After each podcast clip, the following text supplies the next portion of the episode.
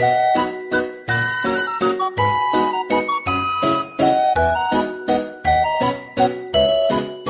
の番組はゲストの方にいろいろなお話をしていただく番組です。今回はポッドキャストで GoGo 英語会話を配信しているよしさんこと佐藤義治さんにお越しいただきました。よしさんには英語を始めたきっかけや英語を勉強している方へのアドバイスをお話ししていただきました。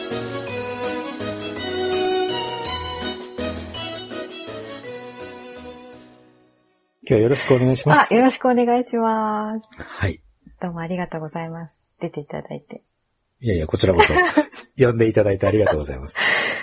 私、いつからかな？多分、配信を、ゴーゴー英語会話の配信を始めた頃はい。から、多分、聞いてるんですよ。そんなにですか？初うん、初期、ええ初期の頃からのリスナーなんです初期の恥ずかしいやつですね。自分もエイブも、あの、初期の頃はちょっと恥ずかしいね、なんて話してるんですよ。だからなんか、こうやって話してても、はい。多分ね、他のリスナーさんも同じことを思うと思うんですけど、はい。なんかね、昔からの友達みたいな感じで、初めてお話ししてますとかそういう感じが全くなくて、だから今日は英語会話では聞けないヨシさんのいろんなお話を。だいたいいつも英語の話をやっぱりするし、なんかこうまあそうですね結。局、ヨシさんってどんな人とか、まあ、あの、ゴゴエブ聞いていただけるか、ゴゴエブ会話聞いていただければあんな人ですね。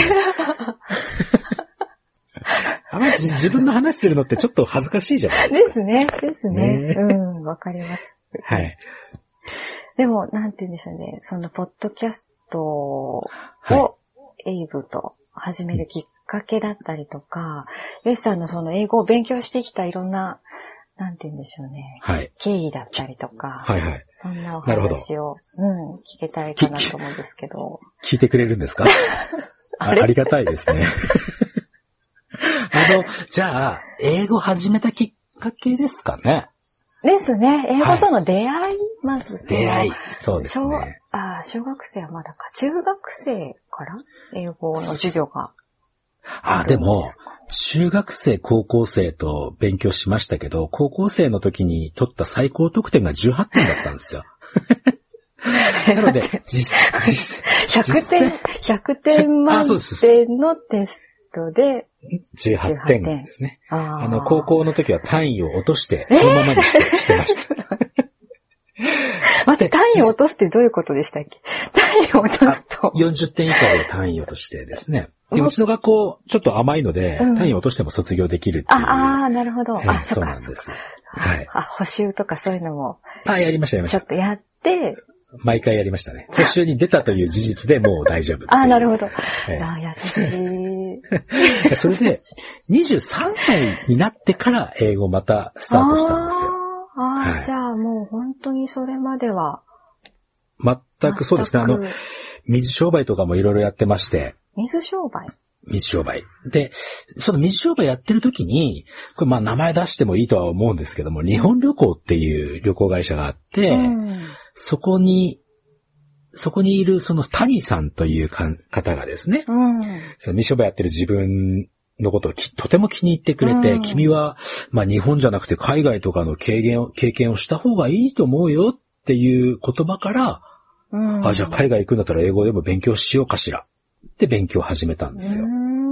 じゃあそのうん、水商売っていうのは、なんかお店、そうです。であなんかパブ、パブみたいなので、えーキッチンで料理作ったり、ホールで。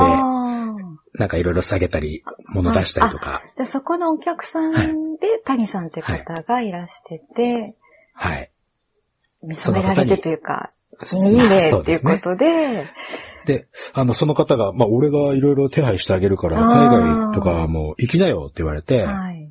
で、結局自分その谷さんの力を借りずに、えー海外に行くことになるんですけど、それまで3年ぐらいですかね。3年ぐらいはずーっと勉強してて、あー4年くらいかな。で、27歳の時に、初めて海外行ったんですへね。ーそれが、それがカナダはい。に観光ビザで行って、うん。えー友達、その、日本だった外国人の友達のお兄さんがやってる引っ越し屋さんでずーっと3ヶ月間働かせてもらって。観光ビザで働くのはちょっとまず まあまずいんですよね。まあ、まあ、そうですね。う んそこでまあ日本人いない、いない環境でずーっと3ヶ月いさせていただいたので、とても勉強にはなりましたね。ああ、じゃあまあ知り合いというかまあ、縁があった場所だったってことですね。そうなんです。です。ナダって決めたのは、あもうその、やっぱり日本であったその、お友達がカナダ人だったので、あ、で、俺んとこ、それでうん、俺ですね、そうですね、俺んとここ来なよ、俺んとこ来なよってか、まあ、そうですね。うん俺の兄貴やってる引っ越し屋さんうん紹介してやるよって言われて、へーそうなんです。その、谷さんという方のはい。力を借りずにっていうのは、なんかこうはい自分で思いがあってのことだった。そうですねね。谷さん、まあ、その後谷さんがその、地元に帰ってしまったっていうのもあるんですけど、ああ、そっちの、うん、その、こっちの方じゃなかったですね。そうですね。うんうん。なあの、関西の方だったんですけどうんね。はい。ええ自分住んでるのは東北の方なんですけど、うん。はい。うん？なので、うんん？いやいやいやそうだったんだと思って。あ、それあの、自分はあの、宮城県の仙台市というところで。なんですよはい。あ、ずっと関東の方だと思ってましああ、よく言われるんですよ。た。ねよーく聞いてると、あ、仙台弁出てるなっていうのはあ自分ではわかるんですけえ。ど。ねえ、もはう、全然、ずっと標準語もあ、そうですか綺麗。だし、うん。ああ、ざます。関東の人だと思ってました。はいうんでもやっぱりその谷さんに会ったことで、うんその、やっぱり影響を受けたわけですよね。はいその谷さんに。自分もなんか影響をそういう、まあその時自分も若かったので、うん。そういう若い奴らに影響をも持てるようなうん。やつになりたいなと思って、今に至る感じですかね。うん。じゃあ、うん影響をはい。与えられ、どういう形でそれをやっていきたいって思ってたんですかね、その時。なんかこはい。う、教えるだとか、なんか、あ、ええそうなんです、そうなんです。あの、ずっとその、谷さんに会ったので、あ、谷さんに会った後、自分の目標は旅行会社をやりたいと思ったわけなんですよ。え？ヨシさんが、えヨシさんは旅行会社をやりたく、もともと旅行会社を目指してやりた、そうなんです、そうなんです。で、あの、やっぱり留留学の斡旋をして、そうあいう、その。はい。そういう感じで、そういう専門のやつやりたいなと思ったんですけど英語勉強してるうちに、だんだん、あ、なんか英語を人に教えることで、同じような感じに役に立てるんじゃないかな。その人の人生のきっかけになれるんじゃないかなと思って。うーん。うん。うんで、ずっと英語を教えてってですかね。そんなことやってるうちに、あええ、えエイブと知り合い。まあ、エイブってそう、まあ聞いて、ああ、のはい。ポッドキャストうんうん英語会話の そ相方のエイブさん相方の、ははいい。まあ聞いていただければわかりますけども、とってもはっちゃけた人なのそうですで、ね。そうです。なのでまあそれを抑える役に自分は徹し徹しようと思ってるわけですね。じゃあ、いつの間にかその旅行会社の夢は、はい。から変わって、教えたいって思うようになったってことですよね。そうですね。英語、結局その、カナダ帰ってきて、ま、まだまだ勉強して、うん。今度その次オーストラリア行ったんですけども、うんその時は、あの、英語の先生になるための、えーはい学校っていうのにい行きまして。うん。だからなんか夢なんつうのはどんどん変わるんだなとは思思ってるんですけどね。そうですね。でもきっとなんかこう、役に立ちたいみたいなものは根底にあってってことなんでしょうね、きっと。あ、あ、分かってくださいますか？何ですか、その。もう役に立ちたいですね。なんか、ないいつも英語会話の中ではあんまりしないですけど、その、うんこういう話って重たくなっちゃうので、しないようにしてるんですけうんどうん、うんなんでしょうね。そう人生なんてほら、ね、人に役に立って死んでいけば幸せに死んでいけるかななんて思ってるので。ああ、でも言ってましたね、なんかそういう話が。たまにで、大体英文にこう、さらっと スルーされてましたけど。そう、毎回そうなんですよ。だから、いついつの間にか俺はしなくなったんですよ、そういう話を。あーあー、でもそういうのがあって、ってことなんですね。じゃあ、そうなんです。そのオーストラリアから帰ってきて、はい。また、じゃあ、ご自分でそういう教える活動みたいな。そうですね。なんか、最初のうちはもちろんお金取らずに、あの、一緒にやろうぜっていうノリでやってたんですけども。ああ、その生徒さんと。そうですね。うん、ははいい。。で、だんだん自分も、あ、これ自分の教えるスキルも上がってきたなと思ってきた時に、やっぱお金を取るようになって、うん。で、英会話教室、えー、55英会話という英会話教室を開きまして、はい自分で、マンションの一角でですね、へー始めたんで、それがまあ55ってはいうはい。名前、名前の由来でもあるんで今の、すけどね。そのポッドキャストのタイトルそうなんですそうなん。はい。じゃあ、その時が、それが、はいまあ、ルーツというか、ゴーゴーエブ会話の第そうなんです。一歩みたいな。27、8、9、まあちょっと忘れちゃったんですけども、うん20代の後半ぐらいでこう、英会話をスタートしたので、うーん。まあ十何年ゴーゴーと付き合ってるってことになるんじゃないですか？そうですゴーゴー英会話、はい。名前の由来っていうか、なんあか、ーネーミングの、そうなんです。あ自分の、その、一番最初に英会話教室に行った先生が、えー韓国人の方だったんですね。はい。うん。で、その韓国、まあ日本の国籍の方でリー先生という韓韓うん韓国人の方。はい。で、その方が、あの、地元でラジオ番組を持ってまして。そ、のラジオ番組の名前が55英会話だったんですよ。ああ、はい。はい。で、その55英会話の名前を先生に、うん自分英会話教室やりたいので、55英会話って名前もらっていいですか？って言ったら、おーあ持ってけ持ってけと 言われて。つけたって感じですあーなんね。か嬉しいですね。そんな、なんか乗るわけじゃないですけど。は い同じ志を持った人っていう感じで。そうなんです。うんなんか志、まあ高いかどうかはわかんないですけど、うん。やっぱり英語を教え、ここういう思いで英語を教えてたりするので、集まってくる人もすごくこう、なんだろう、ちゃんと、ちゃんとしたという、なんですかね、その、すごい高い目標を持って、英語を教えてくださいって来るので、はい。自分の生徒さん、まあ何人もいましたけども、その中で今、しっかりと、なんでしょう、海外のグローバルなんとか、なんだっけな、ホームページ作る会社なんですけども、海外を拠点にやってるところに、で働いてる人とか、はい。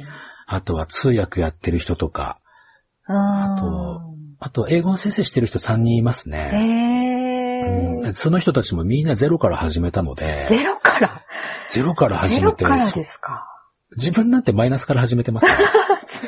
18点ちゃんとありましたから、マイナスじゃないと思います。プラス18から始めてますプラス18から。始めてますね。うんそう。だから、なんか結構よく言われるんですけど、うん年、大人になってから英語勉強してもなんかこう遅いんじゃないかみたいなこと言われますけど、はいあ全くそんなことなくて、うんそうなんです。だから、まあたまに英語教えてくださいって言われる時あるんですけども、はい。やっぱり、ね、まあここで言うことじゃないですけど、自分の教える方法だと多分必ずできるようになりますよ本。当ですか？私はできるかな？やっぱり私も大人になってからとか、もう今は更い感っていうんですかね。ありますよありね。ますね。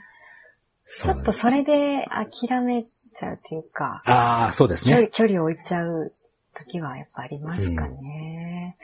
じゃあその始められた方も、はい。それこそ20代とか、そういう帰国子女とかでもないし、あまり英語と縁がなかったところからのスタートそうなんです。で、ヨシさんに習って、はい。今では海外で活躍するような、そうなんです。方にあ、こ、こ、あ、国内でも、こ国内でもいますし、国際結婚したやつもそういえばいましたえね。え でなんかそういう話、そういう、そういう話聞くと、ああ、俺その人のちょっときっかけになったんだなって思って、た、人生たまんない変えですよねてますよね。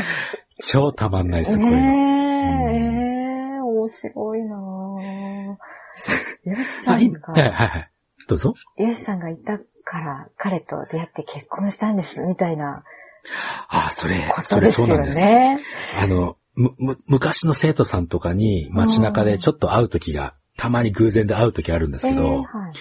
もう必ず言われるんですよ。あの、私、今の私あるの佐藤、佐藤って言うんですけど自分。うんさ、佐藤さんいなかったら今の自分ないですとか言われると、うあ、ん。今日俺このまま死んでいいなって思いますね。早い、早い、早い。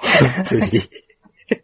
そういう人が増えるように、うんね、自分ももっとなんかいろんな人に英語を教えたいなとかは実は思ってますね。ですね。うんその、習った方もやっぱり同じようにあの先生がしてくれたみたいにこういうことを自分の生徒さんだったり、自分のお客さんだったり、なんかこう、ね。ね、やっていきたいって思ってくださるかもしれないですよね。そう。いや、ここではあんまり多く言わないですけど、自分のその英語の教えるスタイルって、そのままやると他の人にも教えられるっていうスタイルなんですよ。ああ、はい。砂糖メソッドみたいな。あ、そうです。砂糖メソッドですね。そうなんです。まあまあ、そう、そういう、いつかね、その、なんか、機会を設けて、といろんな人に英語を教えられるような、その、なんかやりたいですね。はい。そのやり方みたいなのはもう自分で考えて作ったものなんですか？あいやこれははい。これは本当に自分のその、ささっきお伝えした韓国人の先生。のスタイルをそのままやってますね。はあ。だからその韓国人のそのリー先生も、やっぱり俺の人生に影響を与えたわけですよ。うん、もちろん谷さんもそうですけどね。はい。はい。らそういうのがこう伝伝達していって、うん。ね、なんか、いい、日本が、大げさですけど、もっとに 日本がね、うん国際的になればばいいなぁなんて思います。ね。やっぱり私もそうですけど、なんて言うんだろうな。恥ずかしいって思っちゃったりとか、すごく完璧にできないとやりたくないって思っちゃったりするんですよね。まあ日本の教育がそうですからね。ねえ、ななんなんかそのせいにするばっかりじゃなくて、やっぱり自分の性格とかもあるなとは思うんですけああ、そう。なんかこう、ちゃんとできなきゃとか、はい。いざそういう海外の方とか目の前にした時にすごい緊張しちゃったりとかして、あ、それはみんなそうですよね。多ね慣れとかうん言いますけど、やっぱり日本ってだいぶ最近変わりましたけど、なんかこうんう海外の人と出会う機会とか、なんかそういう機会を増やさないと、ね、慣れていかないとなかなかできないなと思ったんですけど。はい。英語な、はい。え英語慣れるためのいい方法うん。ありますよ。何ですか？ゴーゴー、ゴーゴー英語会話を聞く。そうですね。だからその、ヨミさん日本にいるとき、てかまあいろんなはい海外で勉強して帰ってきて、やっぱり維持、そのレベルを維持するのに、何かこう、先ほど仙台とおっしゃってましたけど、はい。仙台でそういう外国人と出会えるような場だったりとか？あ、そうですね。やっぱりあの、エイブと、その、相方のエイブっているんですけど、うん。えーその彼と会ったのは、えーまあ、クラブといえばいわかりやすいですかね。そのバーと言いますか、うん音楽がじゃんじゃん流れてて、いっぱいいろんな人が来て踊っているみたいな。うんうんそういう、そういうバーで、自分はあの、英語勉強しているときに、これもたまたまなんですけど、うんあの、一人でお茶をしてた時があったんですよ。コーヒー飲んでる時があって。はい。めったに自分の人生でそんなこと、ことはないんですけど、うんうんたまたま誰かと待ち合わせをしていて、コーヒーを一人で飲んでたんですね。はい。でそんな時に、後ろから英語が聞こえてきまして。うん。うんで自分結構、あの、話しかけたりするのが好きなので、あれ、学生さんですか？なんて、その英語を話してる外国人の方にはい。話しかけたんですね。うんでそしたら、いや、そう、そうじゃないんだけども、なんかいろいろ話をしていって、で、実は私、あの、まあ、女の人だったんですけど、はい。私、来週国に帰るんだけど、あの、送別会があるから、うん。おいでって言われたわけええ 仲良くなっちゃったんですね。そう。で、ええその、その行った場所っていうのがそのバーで、はいはいはいはい。外国人がたくさんいるような、来るようなバーだったんですね。うん。で、これはいいと思って自分も英語勉強中だったので、うん。で、そこのマネージャーにその場でバーっと話しに行って、うんちょっと働きたいんだけどと。その場で。その場で。で、そこで働かせてもらって、そのエイブとそこのバーで知り合ったっていうのが感じですね。さあ、ポッドキャストの中で言ってましたけど、エイブもはいそこで働いてたんですよね。そうなんです、そうなんです。なので、エイブとまあ、この、ここでは言えないような悪いこともたくさんしました。なのでまあ本当に気心は知れてますね。ええ本当になんなんでしょう。外国人っていう感覚は、もう、もうないですね。人として付き合ってるっていう、大枠でというか。なのでやっぱり外国人目の前にして緊張するっていうのは、うんやっぱり外国人として考えるからってあ、あ あ、なるほど。あ、そう、うん、そうそうそうですね。うんうん。なので、まあ人ですよ。うん。なんならカボチャぐらいに考えていやいやいやいや。でもなんかそれ、ちょっと、なるほどっていうか、そうですね。人で、うん、うん人として、うん、そうですね。そうですうね。ん。同じですもんね。きっはい。とうん。はい。なるほど。なんかその、出会いはそこのバーで、エイブと出会って、一緒に働いて、はい。エイブ、合コンエイブ会話を、はい。じゃあやってみようか、みたいになったのは、そこからなんですか、それは、もう、そのバーも、彼も、俺も離れて、それぞれの人生をこう歩いてるわけなんですね、しばらくの間。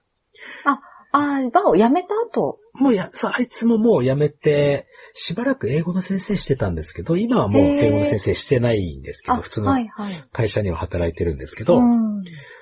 で、ある時、まあ偶然会うわけですよ。うん。えーまあ、ガラス張りの飲み屋さんだったんですけどね。はい。その前を偶然自分通り、いつも通らないんですけど、まあそこ偶然通りかかったらエイブがいて、へーおー、おー、エイブじゃねえかって久しぶりだね、なんて話をして、はい。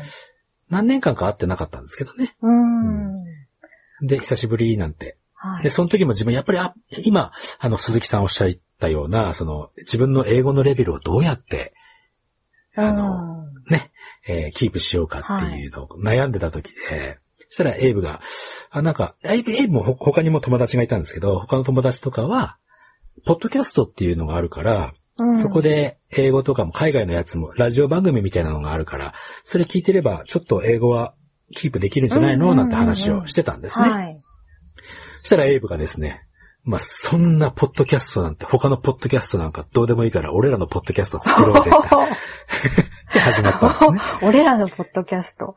あー。あそうなんです。おーそれ配信できるの？なんて話をして、おだ多分、よしならできるよって言われて、そっから俺はもう、あれですよ、へー。ポッドキャストってどうやったら配信できるんだろうって調べて、そうですよね。そもそもポッドキャストって、要要は素人っていうか、一般の人、誰でもやろうと思えばはい。できるんですよね。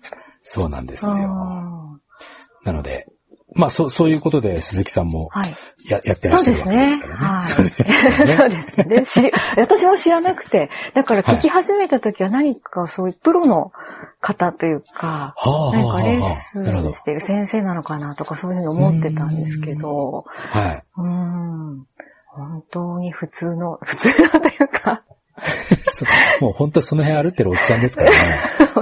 なので、そうなんです。55英語会話のヨシさんって言われるとちょっと、ちょっといろんなところが痒くなります。と、ですよね。はい。って思ってたので、なるほど、そういう経緯だったんですね。そうなんです。へー。だだからあの、この、エイブが英語を話して自分がずっと日本語で話すっていうのも、はい。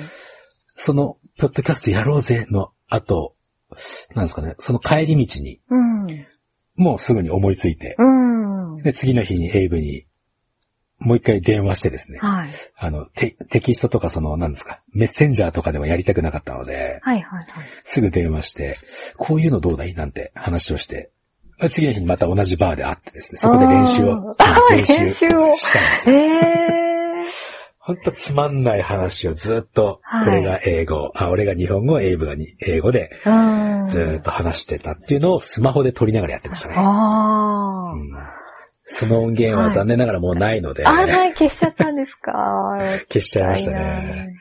で、まだ初期の頃7つぐらい未公開のファイルがあるので、はい。いつか出してやろうとは思ってますけどね。今のスタイルと、その初期のと、やっぱり何か違いますか？あ、自分で聞いてみて違うなっていうのは思いますね。やっぱり、はいその当時は自分、ポッドキャストのこと知らなかったっていうのもあるので、うんうんうんししっかりとラジオ番組っぽく作らなきゃいけないんだなああ。思ってたんですよはい、はい、はい。うんって。もう、今聞くと本当に恥ずかしいんですけど、なんか、硬いなぁと思って。エイブも硬いですしね。そうでしたっけね。そう。エイブ、エイブ今す、もうか、か、柔らかすぎてもうトロトロで、トロトロですから、あいつ。本当に。そうかも。スープカリーぐらいトロトロですからね、あいつ。本当にいや自由ですよね。自由ですね。。い、いつか誰かに怒られるだろうって俺はビクビクしながらやってますけど、いや幸いなことに誰も怒ってこないんですよね。うん。皆さん多分楽しんで聞いてるんじゃないですかね。ゆるさを。まあ、ゆるい方がいいんでしょうかね。まあ、多分勉強にはなってないのかもしれないので、まあ、あんまり期待せずに聞いてるからいいのかなとも思ったりしますけどね。でも、ね、もう100回も超えて、2年、ああ、そうですね。3年、2年半くらいえ、配信、そんなになりますかね？あ、そんな、一1年ぐらいでしたっけ？一年半ぐらい一年、一年半ですか？うん。そうです。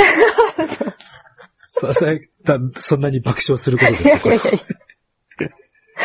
そんなそうですね、前じゃなくて。一年半ですね。うん。うん。なんで、それだけ続けてくるのに、やっぱり毎回、なんて言うんでしょう。こんな話をしようとか、台本じゃないですけど、なんかこう、ね、全くないですね。じゃあ毎回あの、自由な雑談というか、本あ当に、ただ、最近、こはい。こ2、3ヶ月ぐらいうは、ん、録音する前に、ちょっと2分ぐらいですかね。今日なんか話ある？って言われて、うん。ああ、この話あるよ、なんていう話をして、うん。じゃあその話ね、で、録音するっていう感じで。うん。えうーん。じゃあ、いつもあの自由なのは本当にその場で生まれてきたありのままの感じなんですそうね。たまに言われるんですけど、なんかこう、台本とかあるんですかって、台本あったら、ね、あんな風にはできないなとは思うので、ああ。そうなんですよ。ナチュラルです。うんねえ、本当はに土日何やってた？みたいな話とか。ねもう、トマト、ト トマトの話とか。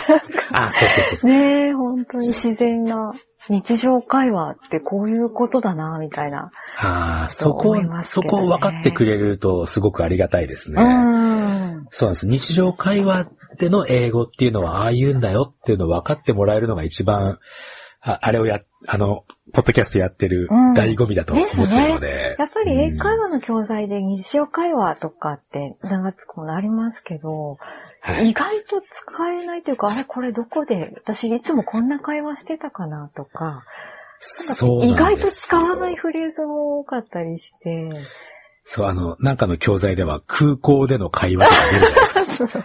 空港での会話かーと思いますよね。なんかね、何回やるんだ空港へ行く機会はみたいな。ね、そうなんそうですよね。そうだったらやっぱり飲み屋さん行って、うん隣に、隣でぐだ巻い、管巻いてるはい。おっさんにどう話しかけるかの方が、そうですね。やっぱり重要かなと思うんですよ。うん。だからリアルな雑談ってこういうことだなと思って。あ、リアルな雑談。でも実は、きあの、二人とも気使ってますよ。その、ああ、うん。え、エイブはやっぱりゆっくり話してますし、はいはいうんあと、日本人がわからなそうな単語は使わないですし、うんうんなるべく中学校から高校に上がるぐらいの単語だけを使うように心がけてるみたいですよ。うんすごいですうんね。まあもちろん、もちろん自分も彼の言葉をちょいちょいわからないだろうなっていうところはうん日本語にしたりしてるので、うんまあ100%のナチュラルではないなとは思いますけどね。なるほど。はい。でもかなり、なんて言うんでしょう。わかりやすいし、多分あのスタイルってすごくそのお互いの言語、ヨシさんは英語の知識、エイブも日本語の知識がすごくレベルが高くないと、あのスタイルってなかなかできないんじゃないかなって、こう、話すのもちょっと詰まっちゃったりとか、するんじゃないかと思うんですけど、すごく自然に英語対日本語で話してるから、はいそこはやっぱりすごいなぁあんな緩いけど、やっぱりこの人たち、この人たちすごいんだなぁって思ったりして。あら、なんか随分褒めるじゃないですか。いや、本当にそう思ってるんですよあ。ありがとうございます 番組だからじゃなくて、あの、本当にそう思ってますから。そうなんです。あまあ、レベル高いかどうかはわかんないですけど、やっぱりお互いの言語のレベル、お互いで分かってるからじゃないですか、そこは。この単語使ったら、こいつ分かんねえだろうなとか、うん思いながら喋ってるので、あうんまあそこはもう十何年お付き合いしてる。で、しかもずっと自分はエイブとは英語で話してきてたので、ーうん。自分のうん英語のレベルは彼は分かってるわけなんですよ。あ、なるほど。あだから、スムースにいけるっていうのもあるんじゃないですかね。あ、エイブはヨシさんの英語のレベルも分かってて、はい。でやっぱりそのレッスンも自分でやってたから、日本人ってこういう英語苦手だよねも分かってて、おそうですね。話ししてくれるってことですよね。まあもう1年半経ったので、うんもうもう大丈夫ですけど、実はその1年半前は、うん。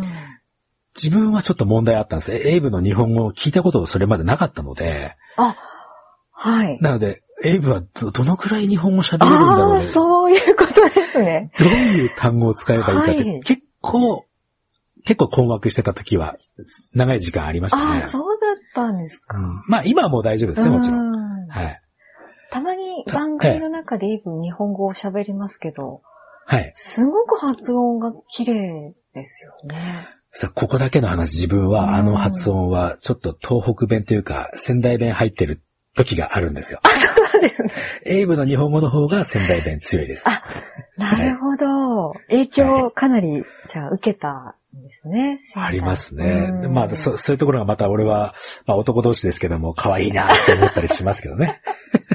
そうですね。そうなんですよ。うん。なんでしょうね。不思議ですよね。外国の方が日本語喋ると、可愛いって思っちゃうあの感じは。そうですね何ですかね。特に、はい特にあの、か韓国人の女の子が、うん日本語話すと、まあ、可愛いですねあ。あ、わかります。わかります。可愛い。ううんん。というということは、あれ、あれじゃないですか？自分、お俺が、その、英語話してるとき、誰かみんな可愛いと思ってくれてるかもしれないですね。あ、それはないねまあ、あ、かわ、かわいいと思った方は、ぜひあの、ゴーゴーエブ会話にメッセージを送ってあげてください。よしさん、おかわいいって。送らないでください。かわいいですよ、よしさんっていうメッセージを送っていただ。自分すいません。もう40過ぎて可愛いって言われる、その、年じゃないのあ、で。そうですか。はい。そうなんです。うん。だから、どうなんですか？私たまに思うのが、その、外国の方が日本語拙いっていうか、慣れない日本語で喋っても、そういう、なんか、一生懸命話してくれて嬉しいなと思ったり、可愛いなって思うこともありますし、でもはい逆に外国の方からして、私なんかがこう、全然、どうしようもない英語で話したときに、同じような感じで見てもらえるんだろうかっていうのが、あもちろんじゃないですかですけど。それ、それはもうもちろんですよ。うんあの、なんだろう。特に日本の場合は単一国家っていうか、なんていうんですかね。単一の民族じゃないですか。うんなので、とってもこう、本当はが外国を受け入れるっていうのは苦手なはずなんですよ。うんでも外国人が話してるの聞いて、こう、優しい気持ちで聞いてあげられるじゃないですか。逆に海外って単一の民族じゃない場合が多いんですよね。はい。特にアメリカなんてそうですけど、アメリカはもういろんな民族が入ってますから、うんなので、うん、まあ、そういうものには慣れてますね。うん喋れない人が一生懸命喋るのが普通なので、ま、待ってくれますよ。う。うんん。たまにイライラして、あもういいよっていう人いますけど、はい。不運にもそういう人に当たっちゃうとちょっと自信なくなっちゃいますけど、ですよね。ほとんど、ほとんど優しい人ばっかりだなとは思いますけどね。うん。なんかちょっと話変わりますけど、今、はい。ふと気になったのが、ヨシさんのその海外へいろいろ勉強しに行ったりとか、うん。こうご自分で日本でもまあ勉強を続けてきたわけですけど、はい。挫折経験みたいなものとか、もう英語うん自分には合わないかも無理かもみたいな思ったりとかしたことはありますか、えっと、120万回ぐらいありますね。?120 万回。なんつ、しかも、あの、本気の本気で、あの、ええ涙し、涙を流して泣いたのが3回あるんですよ。もう悔しくて悔しくて。はい。通じないし、相手言ってることわからないし、うん。やっぱりなんかこう、コンチクションパワーがあって、うん。ひその時も人に教えてたんですけど、うん。やっぱり教えてる以上自分はちゃんともっとやらなきゃいけないっていう思いから続けられたんじゃないですかね。うん。うん。なのでなんか目標さえしっかりしてれば、目標はもちろん変わりますよ。かあの、最初は旅行会社で英語の先生に変わったみたいに、はい。どんどん目標は変わるんですけど、ただ諦めないでやれば、特に英語の、英語を達成するっていうのは、まあ日本語俺ら達成できたわけじゃないですか。うんうんうん。同じように英語も達成できるので、うん。うん。あとはやり方ですね。ああ。うん、佐藤メソッド、広めたい、広めたくてしょうがないんですよ。うん。なええるほど。挫折は必ずあります。うん。はい。やっぱりそこで、や、やめるかやめないかみたいなものは、目標があるなしで、はい。が大事になってくるんですか？ね。それ、それ、もしかするとそれよりも大切なのはやり方だと思います。ああ、はい。ま、間違ったやり方で、うん例えばちょっと、まあ、すこんな話になったら申し訳ないですけど、英語の授業っぽくなっちゃうんですあけど、いやいや、ぜひ、お願いします。あの、単語だけをこう、日本の学生って暗記するじゃないですか。はい、はい。単語だけ暗記しても、うんそれを文章の中でどう使うかってわからないんですよね。うん、うん、うん、うん。結、局、その単語だけを暗記してると喋れないっていう英語にたどり着いてしまうんです。はい。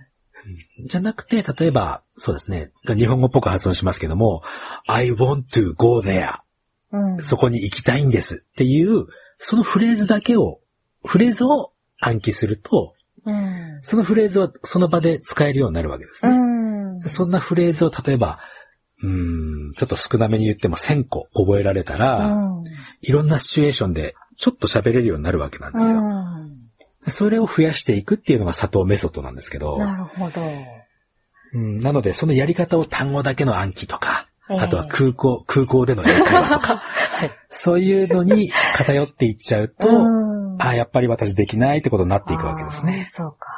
挫折を感じて、やっぱりでも頑張るって思っても、その頑張り方が違ってたら、結局またどこかでポキッとなっちゃうことが多くなるってことですよね。そうです。ねう。んあと、さっきあの鈴木さんおっしゃってましたけども、その完璧じゃなくていいんだっていううん。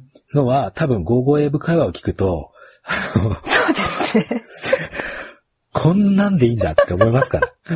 その、そのなんか、こんなんでいいんだ、じゃあ、もう、もうちょっと続けようかしらって思ってもらえるのもいいかななんて思いますよね。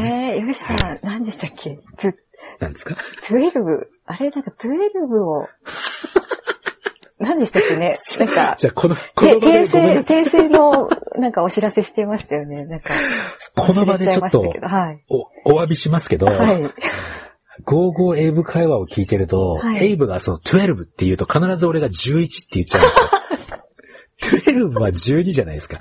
なぜか12って言われると必ずポンと11、11、はいサザンが9みたいになっちゃうんですよ。なるほど。なんかそういう風にインプットされちゃってるんですね。そうなんです。だから必ずあの、うん間違って伝わってるんですよ、そこの場面には。で、あの、後で編集で聞いてると、うん12、11って言ってるので、前後5分ぐらいちりカットしてしまう時もあるんですよ。そうなんですね。その結構楽しかった、この前後3分をあカットしなきゃっていうのもあったので、心苦しいなとは思ってますね。そういうお詫びの、ね、なんかこう、あの聞くと、あ、よしさんでもそうなんだ、みたいなのがあっいやて。さん、でも、お自分はだって18点ですよ、18ですよ点ですし。ね。でも逆うんにそこからスタートして、今こうして、エブ、ゴーゴーエブ会話っていう番組をやって、はい。多分吉さん自身も外国のお友達も多いでしょうし、そうですねす。ごくこう世界が変わったというか、英語を通じて多分本当に人生が変わったと言ってもね、いいぐらいなんでしょうけど。そう、まあそうですね。なんうか、んとっても最近は昔そのポッドキャストやる前とか考えると、あ今はやっぱり充実してるんだろうなと思いますよ。うん。うん。ですね。ポッドキャスト配信するとき、まあ、エイブとそうやって練習して、はい。第1話目はい。をうんやるときってやっぱり緊張しました？いや、しないですね。それはあの、やっぱりずっとね、何年も友達だったエイブああ、とはい。話してて、あの、第1話目ゲームの話っていうのがうん1話目で出てるんですけども、ええ実はその前に何個もあって、うん。その、そうなんですよ、鍋の話とか、うん。ペットの話とかいろいろ公開してないやつがあって、うん。なので気になる。なので、そうですね。全然緊張はしなかった。ただ、あの、リリースしましょうっていうボタンを、はい。まあ、パソコン、エイブの家に持ってって、こう、最後の最後までこう、なんですかね、設定を組み終わって、うんエピソードも全部撮って、で、編集も終わって、じゃあこれをリリースしましょうっていうのは、パソコンをエイブの家に持って行って、うんそこで一緒にクリックしましたね。そんなことがありましたね。思い出しました。その配配信ボタンというか、そうです、そうですそ。のボタンをエイブと一緒、なんかもう結婚式みたいですね。なんかこう、そうなんです。共同作業。はい共同作業。で、まあ、あの、押した、押したんですけど、はいなんかこう、うまくクリック反応しなくて、結局俺が最後に、あ、ダメだったねって、プッと押しちゃったんですけど。まあでも気持ちは一緒に押してますから。そうですね。ああ、素敵。そうで、1年ぐらいでやめようね、なんて何もなかったら、はい。って話してたんですけど、はいなんか、いろんな方に聞いていただけるようになったので、もうちょっとは、もうちょっと続けましょうね、なんて話をしてる感じですかね。なるほど。はいいやーそうですね。一年と言わず、エイブがヨシのことを何でしたっけ？なんか名前を間違えちゃうくらい、ボケちゃうくらいまで。そう、俺がエイブを、エイブの名前をマイクって呼ぶようにななるほど、うんボケたらやめよあ、うそうですね。かって話をしてそうますね。ですね。はいうんはい長く続けてほしいですね。ありがとうございます。何かこう、英語学習してる人にはい。メッセージ的なものをいただけたらと思うんですけど。うわぁ、そういうのは事前に言っといていただかないと、かっこいいこと言えないじゃないですか。だからこそですよね。日頃思ってることがきっとここで。英語勉強し始めた時って、何かのきっかけで、何か思い立って英語勉強しようと思ったわけですよね。うん。うん。で、英会話教室に行って、で、まあ、全く英語できないところからスタートする人がとても多いと思うので、えー英語、英会話教室行っても、外国人の先生であると。うん。で、えー相手が言ってることが、なんて言ってるかわからない。で、自分も何を説、どうや、ど、どうやって英語で質問したらいいかわからないという状態になってしまう時が結構あるわけですよ。はい。で、そうなってくると、その、それが一週間のうちに一回、一時間だけ、で、英会話教室行っても、英語できるようにならないんじゃないかなと思うんですよね。うん。うん。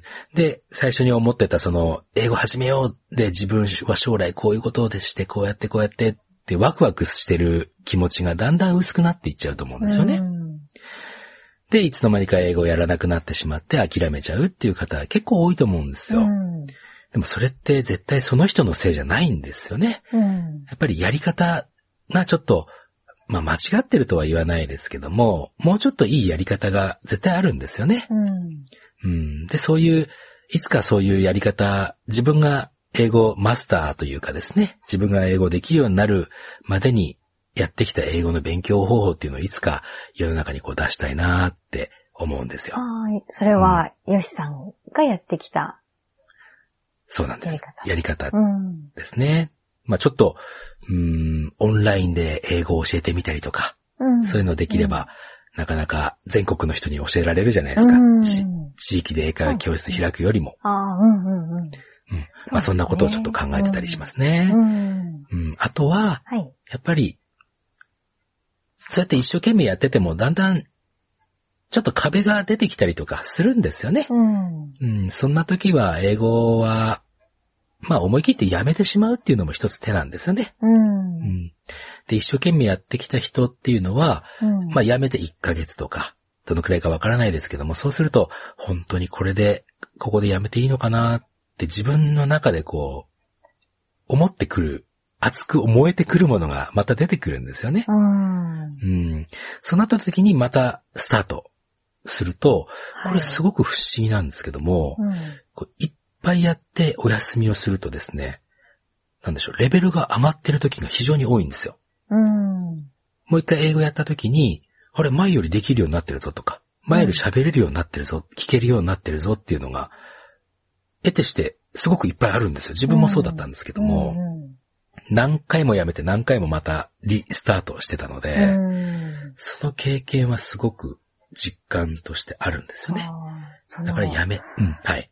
やめるのにも、ちょっと勇気がいりませんか、いいりますねやめるの怖いって思っちゃう気がするんですよね。やめるの怖いですよ。うん。あの、で、それでずっとだからといって、そのやめたい、ちょっとその将来のワクワクのことが消えてるけど、今までや頑張ってきたからやらなきゃっていう思いって、うん。